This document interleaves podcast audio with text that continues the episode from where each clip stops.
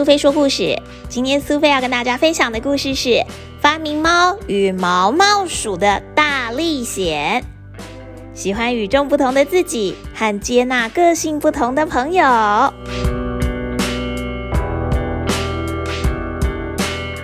嗯，你看到它了吧？它就是毛毛鼠，一只喜欢编织毛毛的老鼠。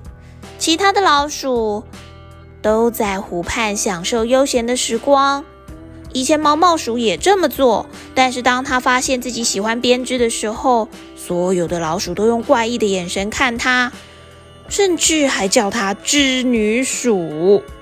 于是他只好很识趣的跟其他老鼠保持距离，并且暗自的期待，或许有一天他会遇到另一只喜欢编织的小老鼠。毛毛鼠在市集里面贩卖毛毛，但是生意并不好。有一天，有一件改变他人生的事情发生了。在某一间餐厅的后面，垃圾桶旁边有几袋垃圾，传来了一阵阵的鱼腥味。肚子饿得要命的毛毛鼠在袋子上咬了个洞，有颗鱼头咕噜咕噜的滚了出来。哟，是鱼头也可以啦，总比没有好嘛。正当他准备大快朵颐的时候，有一只大坏猫打断了他。嘿，小老鼠啊，哈哈！美味的开胃菜，再搭上豪华主餐。哈哈哈哈我想想，先从鱼头开始，再来享受香烤肥鼠吧。毛毛鼠吓坏了，他心想自己就要被吃掉了。不过就在这个时候，肚子上绑着新奇机械发明的发明猫站在那儿，打断大坏猫讲话。大坏猫先生，可以来这里吗？我想给你开个东西。哼，不能等一下吗？我现在忙得很。可是这非常重要哦。大坏猫走向毛毛鼠，伸出它的爪子。你乖乖待在这儿，别乱跑啊，小肥鼠。你，这个什么发明猫的，你穿着什么呀？让我来看一看，哎，真奇怪啊！啊，这叫做踢狗吃屎器啦，对付坏猫一样有用。发明猫一边说，一边拉动把手，猛然的靴子就狠狠的踢向了这只大坏猫。靴子踢中了大坏猫，它弹到空中，咚一声的摔落到隔壁的巷子。毛毛鼠简直是吓呆了，没想到这一踢这么有效啊！发明猫告诉毛毛鼠自己并不吃老鼠，而毛毛鼠也感谢发明猫的搭救。发明猫说啊，真正的发明家是要能够运用自己发明的东西才有意义。动脑子之后觉得肚子饿了，就想吃三明治了。他甚至还邀请毛毛鼠一块儿吃呢。毛毛鼠觉得很疑惑，因为他并没有看过发明家。发明猫问了：“毛毛鼠究竟对发明有没有兴趣呢？”毛毛鼠害羞的低下头来，他说：“因为他只知道自己擅长编织嘛。至于到底对发明有没有兴趣，也不知道喽。”不过就这样误打误撞的，发明猫跟毛毛鼠就碰在一起了。发明猫需要毛毛鼠帮忙，一起盖一间共同居住的房子。他们骑的脚踏车是发明猫自己设计的哦，有一个货架跟副驾驶座。毛毛鼠裹着毯子坐上了副驾，感到非常的温暖舒适。骑了一段路，经过了一堆杂七杂八的院子，诶。上面甚至写着“免费赠送，请自行取走”，也真是太幸运了吧！里面有所有他们需要的东西。于是他们把船啊、木材啊、沙发啊、高尔夫球杆，所有的东西都载到了脚踏车上。虽然那并不容易，毕竟东西有点多。不过毛毛鼠又有个好主意，他发明了一个装置，把所有的东西都给装进去了。经过了一大段路，发明猫告诉毛毛鼠，这个山丘上的小房子就是目的地了。他们一起走进了电梯。这是一个通往秘密工作室的电梯。一到了工作室，毛毛鼠吓得说不出话了。发明猫的工作室里有各种各样的杂物跟旧零件，他们已经准备好要开始盖房子喽。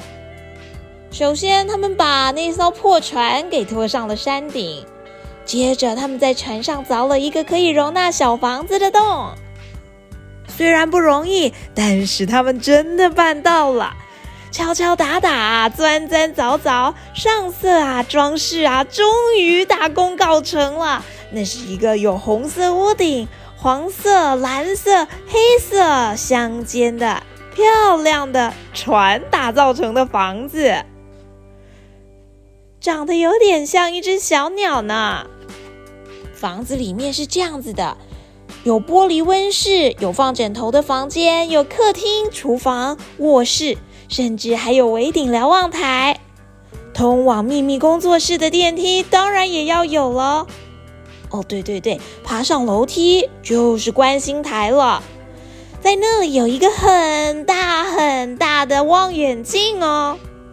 浴室不能少，楼梯间跟储藏室里面也堆满了东西。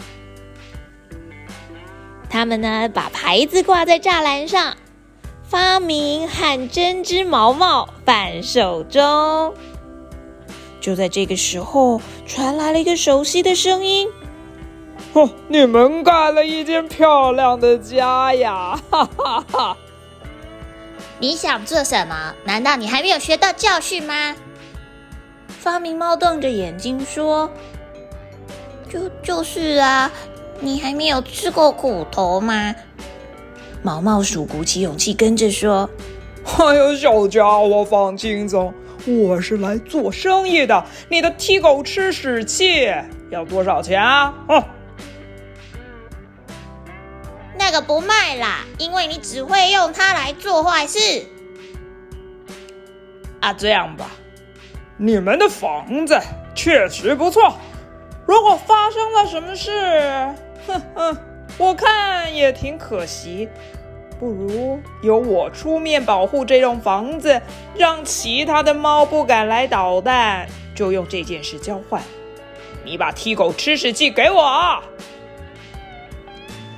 毛毛鼠看看发明猫，发明猫一点也不害怕的看着大坏猫说：“你永远都别想拥有我的踢狗吃屎器。”不过，这可把大坏猫给激怒了，它怒气冲冲的离开。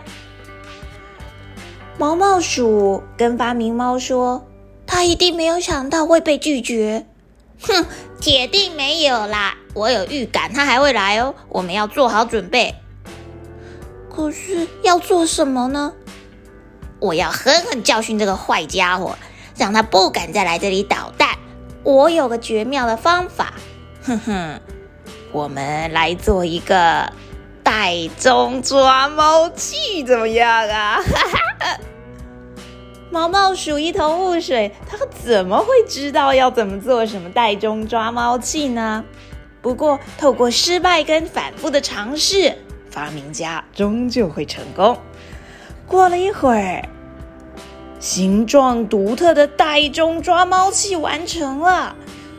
这可真是个奇怪的装置啊！有一个大滚轮，一个小溜滑梯，还有一个吊臂，是用扫把做成的。这真的有办法吗？因为装置实在是太大了，电梯根本装不下。不过发明猫当然有办法，原来它有一个秘密机关，能够转动方向盘，打开闸门。把袋中抓猫器给放到了工作室的栅门口，剩下的就是等大坏猫来了。又饿又累的两个人一回到屋里，发明猫做了松饼，沾着糖浆吃，吃饱了就躺上床睡觉了。躺在床上的时候，正当发明猫跟毛毛鼠睡得正熟。过了几个小时之后，有一个手提瓦斯桶、拿着打火机的黑影，这可不是那只大坏猫吗？哼，我要让那两个不尊敬我的傻瓜学到教训。哼哼哼哼！没想到一阵刺耳的噪音出现，袋中抓猫器被启动了。就这样子，大坏猫马上被抓进了一个袋子里面。摔落到了栅栏外，因为它已经被装在垃圾袋里面了。晚一点的时候，清洁队员经过，就捡起了袋子，把它塞进了垃圾车。隔天清早，发明猫跟毛毛鼠发现了之后，两个人都开心的不得了，因为今天正好是礼拜三，就是清洁队员收垃圾的日子。看来大坏猫短时间内应该不会再来找麻烦了。今天的早餐餐桌上，除了丰盛的早餐之外，毛毛鼠还用茶匙敲了敲玻璃杯，站上了椅子。他告诉发明猫：“几天之前，我只是一只小老鼠，很饿又寂寞，而且无家可归。不过现在，我和你一起住在这里，睡在双层床上，还在秘密工作室里面工作。这是我自己做的友情毛毛。”要送给你，嘿，我从来没有看过这样的毛毛哎，谢谢你啊，我的朋友。哼，朋友吗？我从来没有被任何人这样叫过哎。发明猫跟毛毛鼠都觉得有个懂自己的朋友真好。至于那只大坏猫呢？哈哈哈！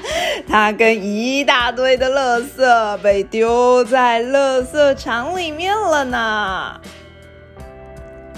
小朋友，你喜欢发明猫跟毛毛鼠的大历险吗？你是不是也有一个跟你个性不一样的朋友呢？不管是个性相同、兴趣一样。或是个性大不同、南辕北辙的喜欢不一样的东西，朋友之间总是有很多有趣的火花。当然，偶尔会有摩擦，不过能够有一个真正的朋友，真好。